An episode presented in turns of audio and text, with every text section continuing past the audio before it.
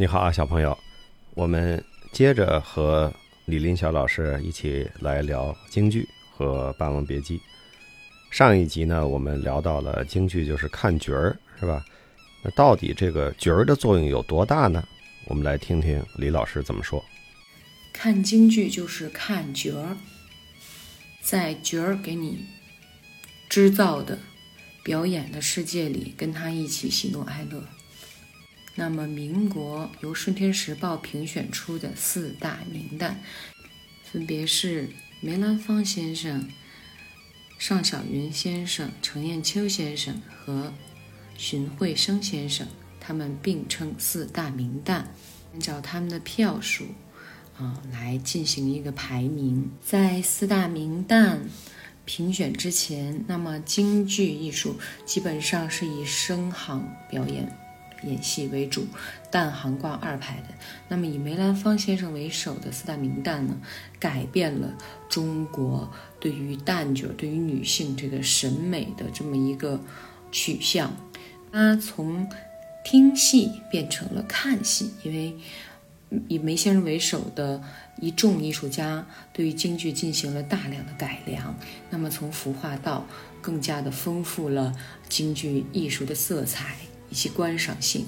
那么京剧发展至此到了鼎盛阶段，一改往昔，呃，只有生行可以挑班的这个状况，那么旦行也可以挑班，且势头盖过了生行，形成了百花齐放、百家争鸣的一个盛况。那接下来我的问题就是，《霸王别姬》其实这是一个传说故事啊，因为《史记》里。只是提到了啊，有这么一位姓于的美姬啊，在最后时刻在霸王身边，没有这么复杂的剧情。那么它是怎么变成了京剧的一个剧目啊？最开始我们知道这是一个梅派的非常经典的传统剧目，也是梅兰芳先生身边的创作者们为梅兰芳量身定做的一出戏。那现在呢？张火丁老师在前几年也把这个剧目搬上了舞台啊，我去看过，在长安大戏院，但是一票难求。当时呢，李林晓老师也是在这个火丁老师的《霸王别姬》之前，因为这个戏的长度并不太长，一个小时多一点。前面呢，也就是在火丁老师表演之前啊，加一场金山寺啊，那是《白蛇传》里的一个片段，当时就是李林晓老师主演的。《霸王别姬》这个戏的来源和怎么变成个梅派戏，后来又怎么通过火丁老师的改编和加工啊，变成了一个程派也可以呈现的这么一个剧目？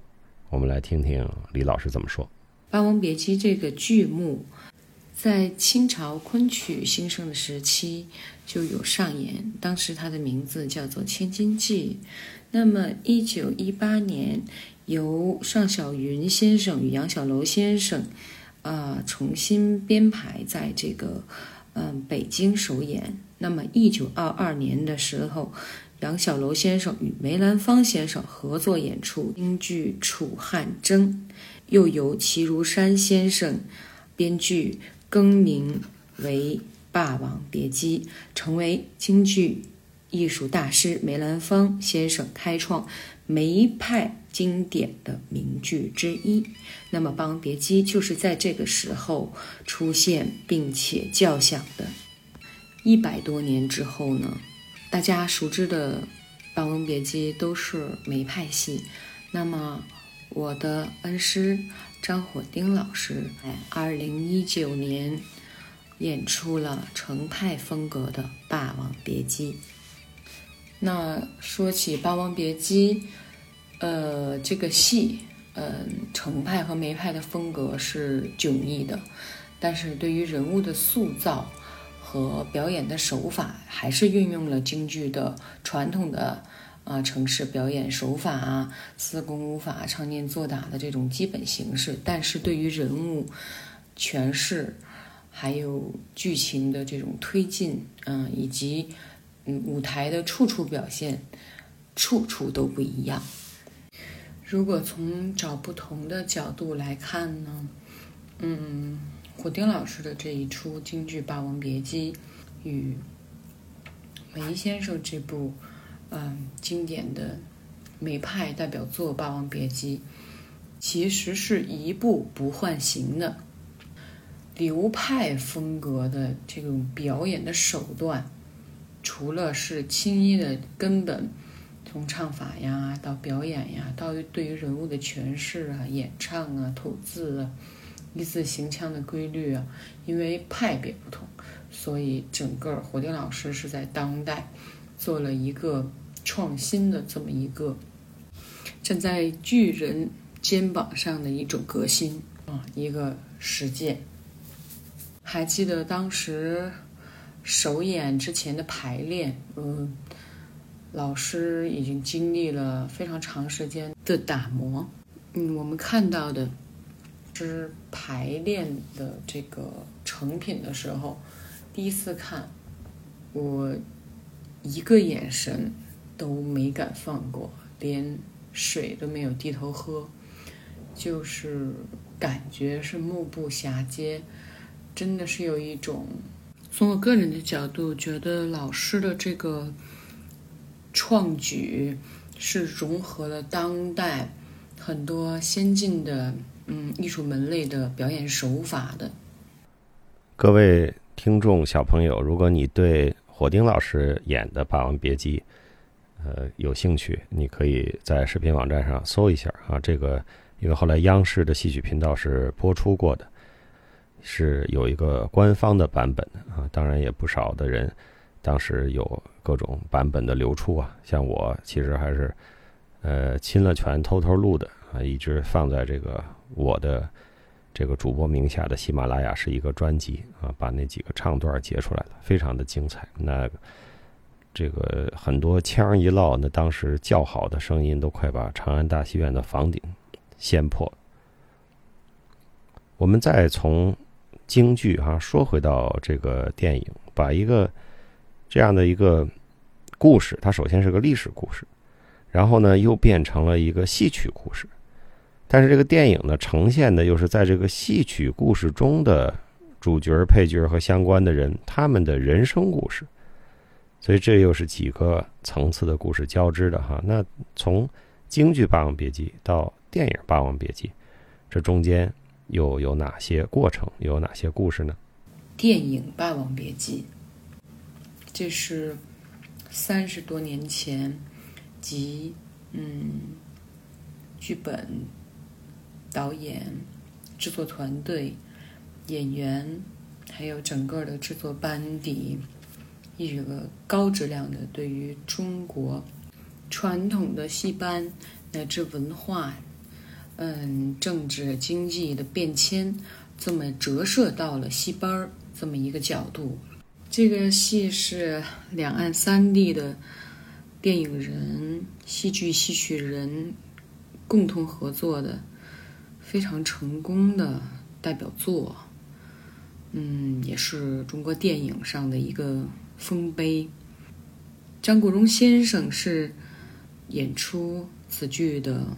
最大的亮点，也就是说，我们京剧里老说的角儿，他形神兼备的把程蝶衣这个角色演活了，就在他身上那种不疯魔不成活的这种角儿的大角儿的这种生存状态哈，还有那个风骨体现的淋漓尽致。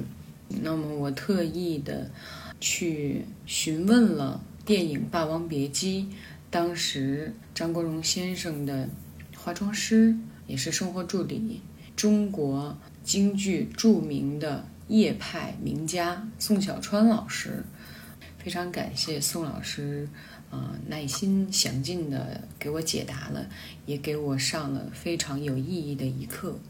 剧中演戏班里学戏小孩的那些小哥哥们。实际上，现在就是我单位的同事，都是我们的大师哥了。他们现在年龄也有四十多岁了，嗯，也都是我们啊京剧界很多的中流砥柱。这个戏呢，张国荣先生的艺术指导是刁丽老师，整出戏的这个京剧指导是呃国家京剧院的史延生老师。那么史延生老师的爱人呢是张曼玲老师。张曼玲老师在其中也对张国荣先生进行指导。那么，但是主要的《霸王别姬》呀，还有这个《贵妃醉酒》啊，啊，包括《游园》呀，都是刁丽老师来授予张国荣先生的。那么，宋小川老师呢，在嗯这部电影中是其实起到了一个。非常棒的粘合剂作用，为什么呢？因为宋小川老师他在剧组里的呃职责是张国荣先生的化妆师，也是他生活中的一个帮手。其实早在一九八五年的时候，宋小川老师当时是非常。红遍大江南北的小生演员啊，又年轻又帅气。他还没有涉足影视界，那么在去香港演出的过程中呢，当时就与嗯其他的年轻演员一炮而红，从而在香香港变得非常的知名。那么当时的作家李碧华，嗯老师呢就跟小川老师见面。啊，并且把自己写的《霸王别姬》这个文本，这个这个本子就给了小川老师，让小川老师提意见。那么小川老师呢，也非常的嗯呃直接，就把这个他看到的所有的问题都跟这个李碧华老师讲了。那么后来在后续的这个时时间中呢。李碧华老师又把这个本子重新的改写呀、诠释啊。那么后来到这个制作要真的要拍了这个戏的时候，人已经经历了大的洗礼了。呃，小川老师跟呃李碧华老师在把戏班子里面的事情啊。嗯，就是从浅到深呢，把它给整个都说明白了之后，他们就成好朋友了。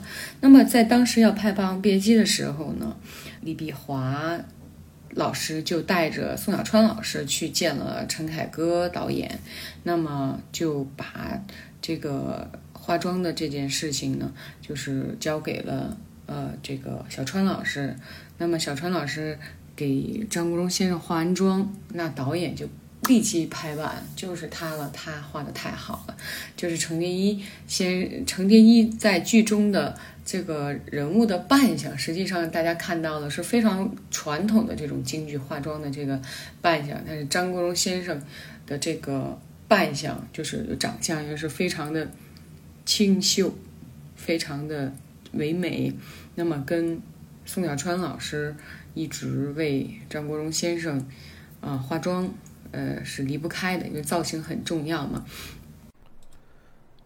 我也特别感谢林晓老师，呃，专门为了我们的这个访谈哈，这一期的讨论，还专门去请教了宋小川老师，所以我们也是有幸能够通过李老师的转述啊，这个得到一些小川老师当年和张国荣一起。拍这个电影的一些感受和一些趣事哈，这里还有一些，大家听一听。宋老师给我讲，张国荣先生经常就是会问宋小川老师：“哎，这块为什么这么做呀？就是你们戏曲中为什么要这么表达呢？”然后宋小川老师他又用他自己的个非常智慧的这个 解答方式，就给呃张国荣先生来诠释、来解答。那么小川老师跟我讲，就是很多次，就是凌晨的时候，张国荣先生去拍宋小川老师的这个门，说：“哎，小川，小川，你快起来，这块是怎么回事？你给我说说。”就是说张国荣先生的敬业的精神，哈，他经常是晚上揣摩这个人物，不睡觉，然后早晨天一刚亮就去请教小川老师了。那么小川老师因为是一直在剧组里面。这个在拍这个戏之前，张国荣先生就已经到了这个北京来学北京话，因为他是讲粤语的嘛。那但是在这个学习的过程中，他就学的就非常的到位，就很快。那么在这过程中呢，陈凯歌先生也为他聘请了这个刁丽老师给他说身段呀。本来是以为嗯，很多繁难的身段，别姬这么难，然后醉酒这么难，兰亭什么的，这个戏是非常吃功的。对于我们专业演员来说，我们要要要练个好几年才能敢于就是说碰这些戏。那么。张公先生就在一个月的时间内就把这些东西拿下了，并且学的一周的时候就已经特别有样了，足以见得，呃，张国荣先生的艺术悟性是极其高的。也就是说到了好角儿的问题，无论哪个行业的好角儿都是好样的。个人的行业不同，但是每一个行业的精英他都有他的过人之处，并且。这种人性中最本真的东西，它都是相通的。所以张国荣先生对于虞姬或者杨玉环或者是程蝶衣的诠释，他都是发自内心的这种最接近神和灵性的这种阐述和表达，那么才能直击观众的灵魂。这也是嗯，我们作为戏曲人特别值得敬佩的。小川老师给我讲，张国荣先生对于京剧艺术是非常的至诚且尊敬、热爱的。他跟小川老师讲：“小川，如果我有嗓子，我一定是你们京剧戏班里的好角儿。可是就是我没有小嗓子，他只有真嗓。”那么京剧《霸王别姬》里呢，有一个非常重要的桥段，就是剑舞。啊，虞姬要舞剑，劝君王饮酒听渔歌啊。他是一边舞剑一边唱，唱完了之后还有专门的一段剑舞。这个呃，梅兰芳大师和后面梅派的老师们和火丁老师最近呈现的呢是有所不同的。那么张国荣在这个电影里啊也有这个剑舞的呈现。这个剑呢在京剧里是。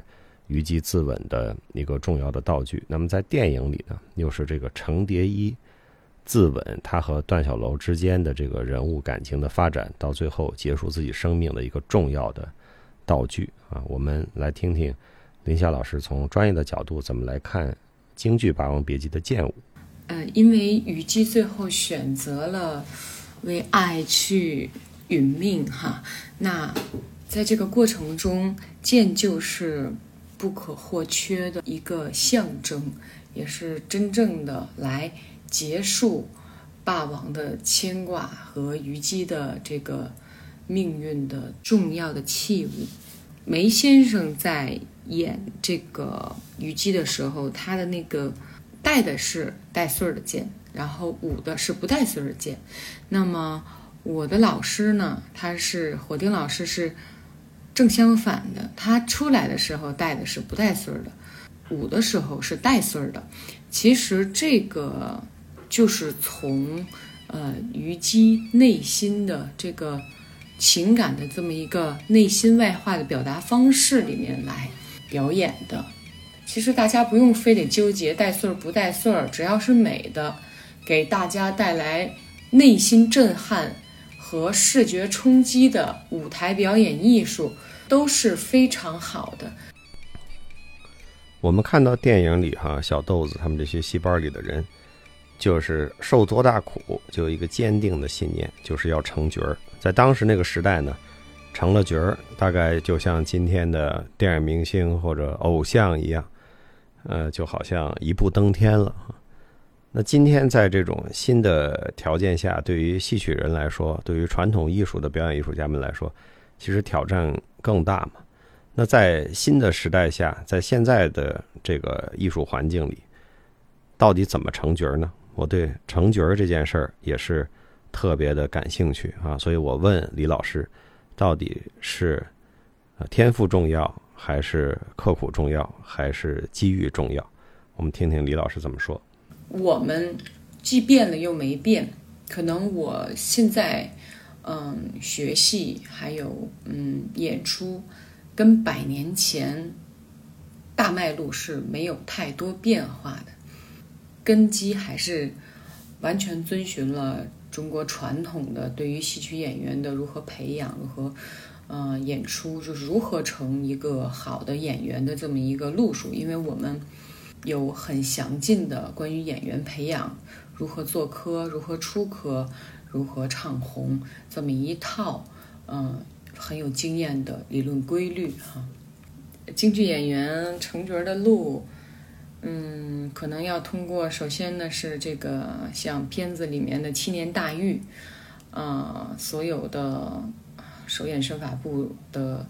残酷训练吧，严严格训练不能说是残酷，严格训练，在这个过程中，啊，一点一点的真化自己的艺术，啊，还有一个就是说，你需要勤奋是必须的，那么天才、勤奋、刻苦，再加机遇，哪个因素重要？我想说都重要，在一个角儿的身上。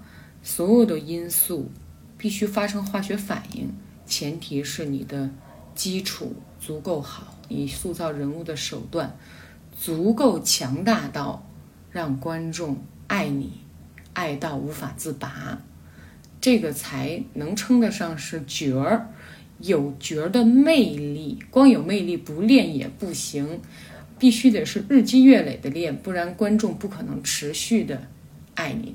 我觉得，在我人生最迷茫的时候，嗯，跟火丁老师开始学习的这个十多年的时间里，我真的是见贤思齐，看着老师每一天都在打磨自己的艺术。只要有机会，就会思考人物如何诠释。那么，艺术家的一路之上，肯定会有很多很多的方方面面的需要进化解决的问题。那么好。在你做好本职工作的当下，怎么样才能更好的把人物表达到观众的内心里面？其实这个是方方面面的课题，天才、勤奋、机遇这些事情都是基础必备的。那么更重要的是，爱在观众心里，怎么样能让观众得到满足？这个实际上比成角儿只是一个角儿在那儿的意义。更深远，所以我非常崇拜，也感激火丁老师，非常好的在我人生迷茫期间，嗯，带给我的榜样。作为戏曲人，在当代可以有一个灯塔，你在远航的时候看到那个灯塔，你心就安了。那我也是问了一下李老师哈，上半年因为大家的演出啊，演出市场也比较火，演出恢复的也比较热闹啊。李老师应该演出也是挺密集、挺忙的。